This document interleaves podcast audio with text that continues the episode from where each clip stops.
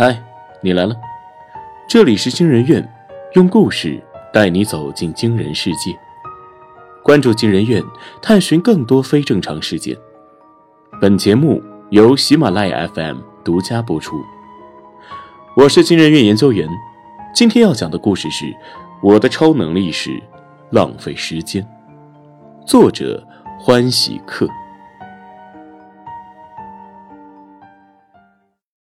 我叫叶眠，接下来我要讲的事情，你可能会觉得很离奇，我自己也觉得离谱的很，但那的的确确是发生了。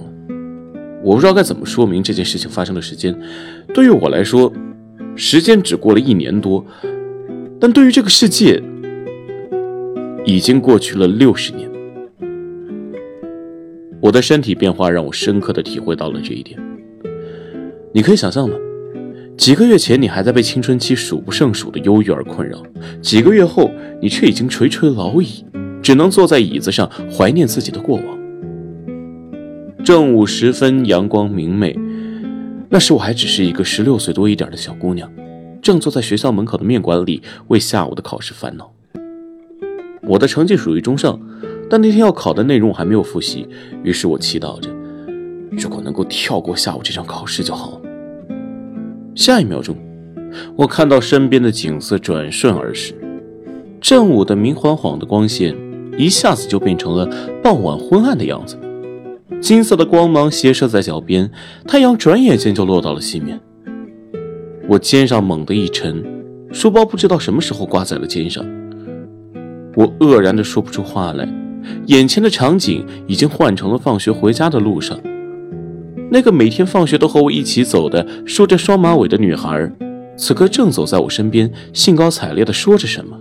她见我突然停下脚步，疑惑地扭头看着我：“叶梅，你呆站在那里干什么呀？不是说要买面包吃吗？还是刚刚没考好，受刺激了？”说的就好像我一下午都在学校，而且那场让我烦恼不已的考试已经结束了，而我好像完全失去了那一下午的记忆。就好像我真的跳过了那段时间，在那段时间里，把身体委托给了别人保管，而那个人帮我熬过了难挨的考试。不过我没敢说出来。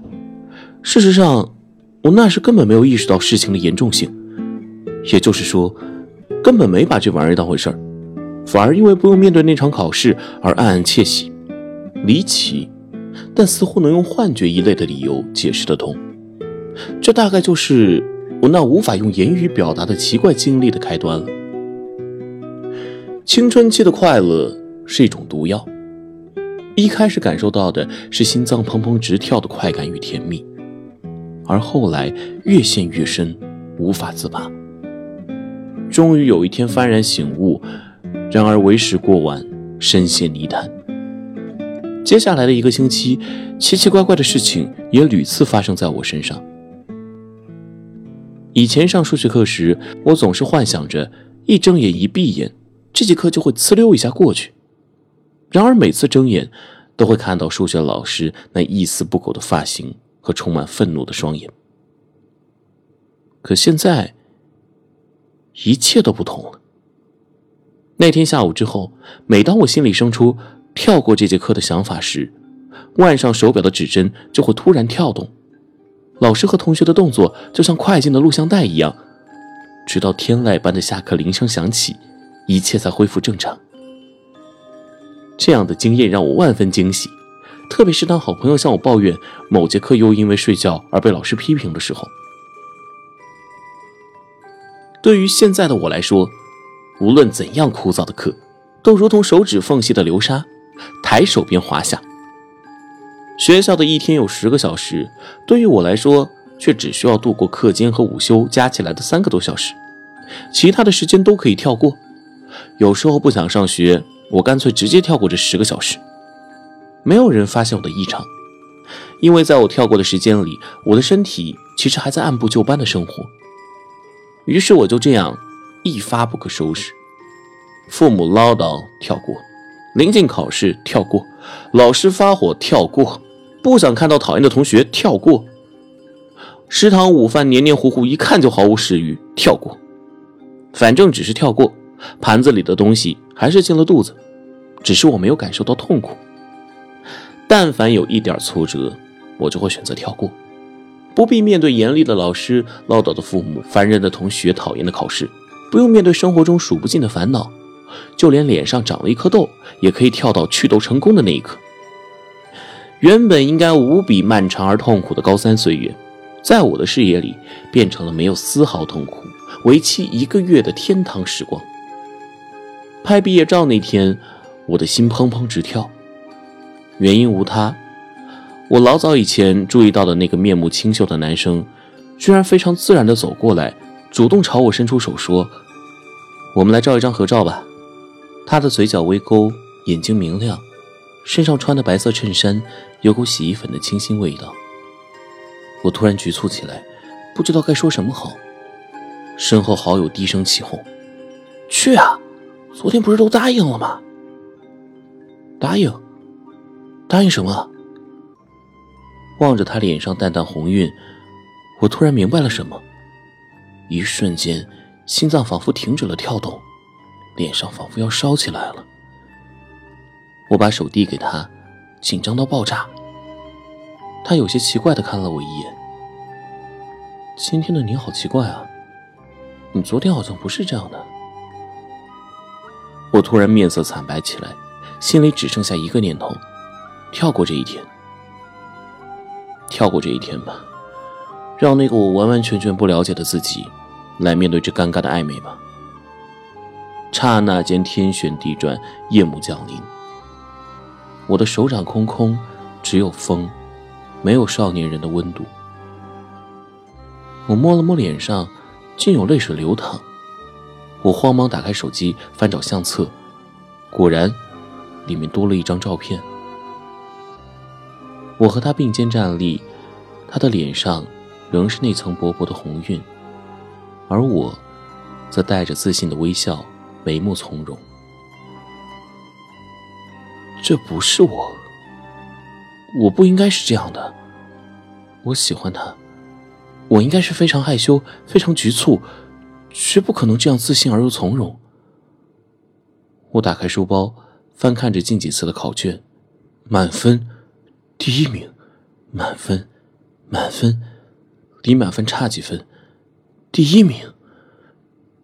这不是我，我的成绩虽然不差。但绝对没有好到这个地步。我继续翻看，总算看出一点端倪。从第一次跳过的那场考试开始，我的分数就在一点点进步着，缓慢而稳定。经过一个学期的努力，总算取得了相当优异的成绩。我呆呆的举着那些试卷，不知所措。我不应该是这样的。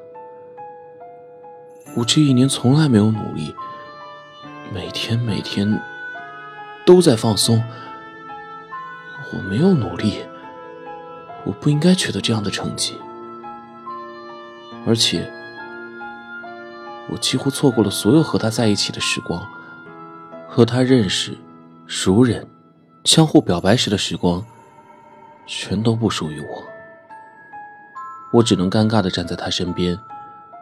连该说什么话都不知道。也许，跳过时间这个特殊能力，我不应该再使用了。我一边看着手机里的合照，一边这样想着。然而，我放在手机桌面上的倒计时，却提醒了我一个残酷的事实：我马上就要高考了，可我几乎落下了一年的课程。我咬着下唇，挣扎了很久。高考之后，我就再也不用这个能力了。我最终下了这样的决心。我考得很好，出乎意料的好。我从来没有想过自己能考这么好。我最终和他被同一所大学录取。也终于学会了如何在不跳过时间的情况下与他不尴尬的相处。我已经快两个星期没有跳过时间。当我吃下第三块草莓奶油蛋糕时，闺蜜总算出现在说好的咖啡馆里。你来迟了。我咽下口中的蛋糕说：“他坐下来，皱了皱眉，打量着我：“你是不是胖了？”什么？我慌忙低下头，捏了捏肚子。嗯，好像是。我想到今早在家的确穿不上前两个星期能穿的裙子。没事儿，闺蜜安慰我道：“只要你好好运动，这个暑假一过，你就能恢复身材，甚至变得更好。”嗯，过程痛苦吗？应该吧。闺蜜想了想说：“习惯了奶油与享受的我。”突然有些丧气，我再跳过一次时间，就最后一次。我对自己说：“跳过暑假运动的这段时间。”熟悉的时间流逝感再次降临。当我再次睁开眼睛之后，整个人感觉轻盈了不少，胳膊、小腿、肚腩上多余的赘肉都已经消失不见。我对于自己的变化感到欣喜若狂，转眼一看，日期离大学开学已经没几天。这下我真的可以不用依靠时间跳过能力，好好享受我自己的人生了吧？我这样想着。这世界上让人上瘾的东西很多，酒精、烟草、爱情。不同的是，酒精和烟草留给人的第一次回忆通常不好。苦涩而呛人，而真正让人第一次就感到甜蜜的，唯有爱情和跳过时间。是的，我承认我上瘾了。其实到了大学，我还是不得不依赖这个能力，因为他遇到了另一个女孩子。那个女孩眉宇间有过我在那张照片里的气质，从容而自信。他说。我最近变了，变得和高三完全不同。他说：“我高三时上知天文下知地理，和他聊天时典故信手拈来；现在则什么都不知道，整天就知道混日子，浑身充满负能量。据说高三的我学习努力，充满自信，浑身就像散发着光芒，走到哪里都耀眼夺目。”而现在，许久没有跳过时间的我，不仅要努力补很多落下的课程，还要绞尽脑汁的和他话题一致。然而，即使努力，很多课程还是跟不上进度，很多话题还是完全无法参与。之后，我浪费了整整一个下午的时间哭泣。哭完以后，我直接跳过了大学四年。再一睁眼，我发现自己以十分优异的成绩毕业，还拿到了相当厉害的 offer。衣柜里多了很多以前想也不敢想的衣服，周围朋友谈吐优雅，手机里满是那个人要死要活的恳求复合的短信。然而我身边已经换了一个更好的男朋友，他英俊、富裕、认真，周围的人都说相配。我变得比高三更加忙。数不清的工作和应酬纷至沓来，为了维护我的身份，我只好不断的跳过开会、做任务、写企划案、见客户，甚至谈恋爱。我不想让我幼稚至极的谈吐影响周围人对我的看法。每天唯一属于我的时光，只有下班回家后，独自一个人窝在沙发上。然而，打开冰箱。里面也都是些我不认识的菜品，我只好又跳过烹饪的时间，机械的吃着自己做的饭，看着高中女生才喜欢看的无脑言情漫画。收拾的时候跳过，懒得洗澡跳过，失眠跳过。有时候也想着，要不要和原先的男朋友复合？毕竟现在的那位，我有意识的和他相处的时光，加起来还不到一天。然而看了看面前的漫画，我放弃了一切想法。所有人都在前进，包括我的躯壳。唯有我的灵魂活在过去。我，夜眠，今年四十岁。在我有意识的时刻，我离婚了。我有意识的和他第一次一起进入民政局，居然是为了拿离婚证。在旁人眼里，我这一举动非常不可理喻，连他也这么觉得。但有天早上，我一醒来，看到他温柔的眸子，突然意识到。这方明亮不可能属于我。真正的我，没读过高三，没认真工作，从不运动，只知享受，从来没有陪伴过他。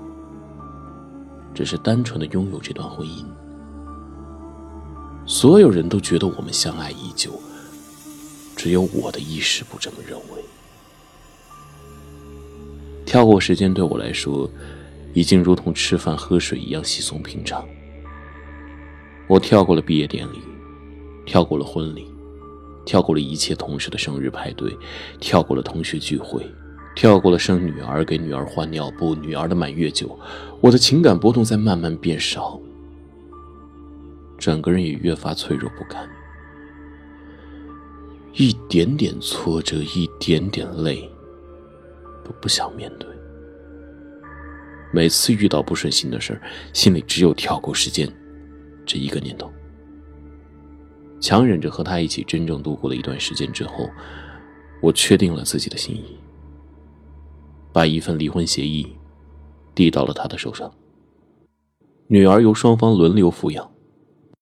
离婚之后，我和高中同学一起回到母校。对方叹息：“唉，已经过去二十多年了。”而我还清晰的记得这里的一草一木，因为对于我来说，离开这里还不到一年时间。他的脸上有几条细纹，我知道，那里面盛着时间。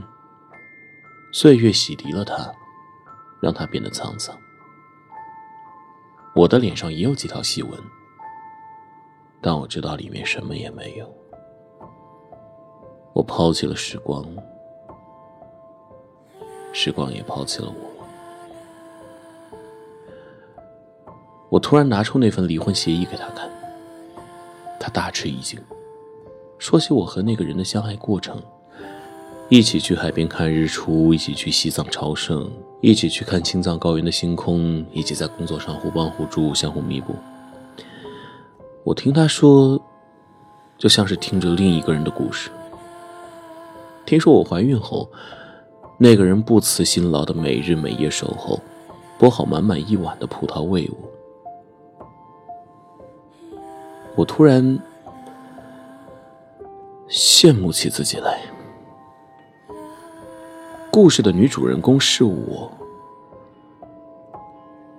男主人公却仿佛素未谋面。我看了看协议，看了看以前的好友。我还能想起他白皙的脸颊，就好像我们只是放了个长假。夏天的知了仍然在叫，阳光透过树荫的狭隙，流到了我的手上。在接下来长达四个月的时间，我都没有再跳过一次时间。我认真的学习了怎样烹饪。为我的女儿亲手做了第一顿饭。我辞去了工作，写着自己的经历，幸运的拥有了几个读者。虽然赚不到几个钱，但靠着以前的积蓄，还可以勉强维持生计。很多公司因为我优秀的简历想要雇佣我，但都被我拒绝了，因为我在自己专业这方面几乎一窍不通。我和前夫一起吃了顿饭，讲述了我的故事。他不信，但表示了理解。怜悯的目光让我明白了，他可能觉得我有精神分裂症。我回了一趟家，似乎在我跳过的时间段里，极少会有时间回家看看。父母见到我就激动的抱着我，没有发现我的异常。他们的唠叨还在耳边回响，那佝偻的身影，满头的白发，则让我万分感慨。生活总要继续，即使我面对了诸多困难，即便世界以痛吻我，我也要报之以歌。世上最大的痛苦之一。大概是白发人送黑发人。我的女儿去世了。秋天是一个安静的季节，夏天的风吹进心里是燥热的，但秋天已经隐隐有了冬天的寒意。那些落叶铺成的道路，仿佛可以通向很遥远的地方。从脚下到北欧，到东亚，到西天，金黄的、素素的、清冷的、寂寥的。我的女儿十六岁了。在我的印象里，我过完十六岁生日，也不到一年，他长得很像我，但比我更好看。我没有亲历过他长大的时间，也不知道为人父母该如何面对自己的孩子，只有出于母亲的本能和来自血液里的爱与羁绊，让我明白。我应该负起一个母亲的责任。在我没有跳过的这四个月里，他对我的态度，从一开始与他父亲离婚的怨恨，到后来的接受，甚至最近变得有些亲昵。妈，你知道吗？他含着一根棒棒糖，吐词有些含糊不清。我觉得你离我近了一点特别是这几个月，感觉就像是同龄人。我正洗着碗的手一听，真的，真的，他蹦蹦跳跳的说：“妈，我出门了，今天约了朋友。”脚步声、开门声、关门声，那是他最后的声音，而我。在得知消息后，赶往现场，看见他倒在血泊中的身影，温热的血液潺潺流着，他的嘴唇翕动着，一张一合，却发不出声音，看唇形。他只是不停发出一个音节，妈。在医院里得知他抢救无效时，我拼了命拦住别人别把他抬走，最终也只能无助的放弃。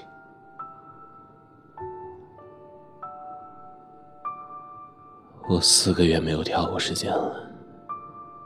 面对大笔的账单，我努力工作；面对无尽的家务，我一一应付；面对朋友的不解，我吞咽眼泪；甚至在面对女儿的生命危险时，我也只是焦急的等在外面，不愿错过第一时间得知结果的机会。然而现在。我又想跳过时间了，跳过时间，到我不再因想念而悲伤的那一天。我站在女儿的墓碑前，一跳跳过了二十年，再次回过神来。我已经垂垂老矣。这二十年里，优秀的我挣了不少钱，足够我余生挥霍。优秀的我把困难都解决了，把好事儿都做尽了。懒惰的我，却坐享其成，真不公平。往好了想。如果我没有跳过那些时间，而是依靠自己去经历的话，我不一定会有现在这样高的成就，不一定会有家财万贯，不一定会有众人阿谀，甚至不一定会在年轻时美丽漂亮、身材优美。但我会有属于我的。独特的人生，我的手上满是皱纹，脸上也布满纹路。我拐进一家商店，买了一块巨大的围巾，一点一点包住自己的脸。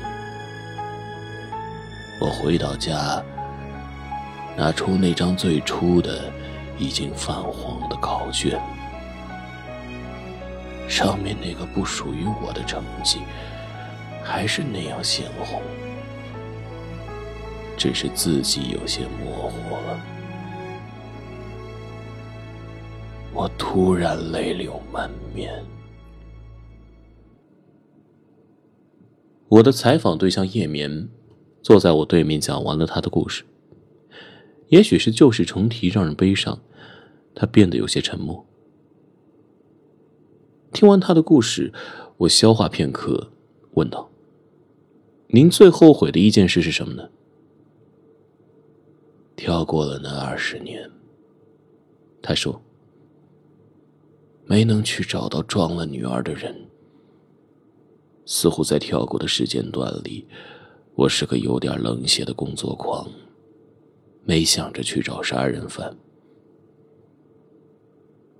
那再给您一次机会。”您还会跳过时间吗？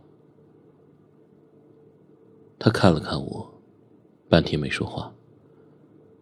就在我以为他不会回答时，他开口了：“不会了，一次都不会。”我也沉默，想着该如何给这次的稿子写个好结尾。生活充满了苦难。少时敏感，中年复杂，老来脆弱。但是经历这些苦难，实际上也就是经历人生。我试着总结说：“是啊。”他应和着。逃避看起来轻松，但其实代价沉重。看来人生。还是应该要脚踏实地，一步一个脚印走下去。我不禁感慨。他点点头，意味深长的笑了。年轻人，你说的对。他笑着说：“其实，我可以把跳过时间的权利给你。你想不想试试？”啊！我愣住了。给我？我只是半信半疑听完这个故事，从没想到过这个故事会是真的。思考了一下，我对他说：“要不先试试吧，跳过写这篇稿子的时间。”话音刚落，时间在我眼前流过。面前的笔记本电脑突然多了一篇文章，点进去一看，字字珠玑，精妙非常。我激动起来，忽然想到了手里的一大堆工作，家里做不完的家务。如果给你一种能力，让你可以随意跳过那些辛苦的时间，你会选择接受这种能力吗？也许。人生重要的不是结果，而是过程。那些独一无二的经历，才是你值得珍惜的礼物。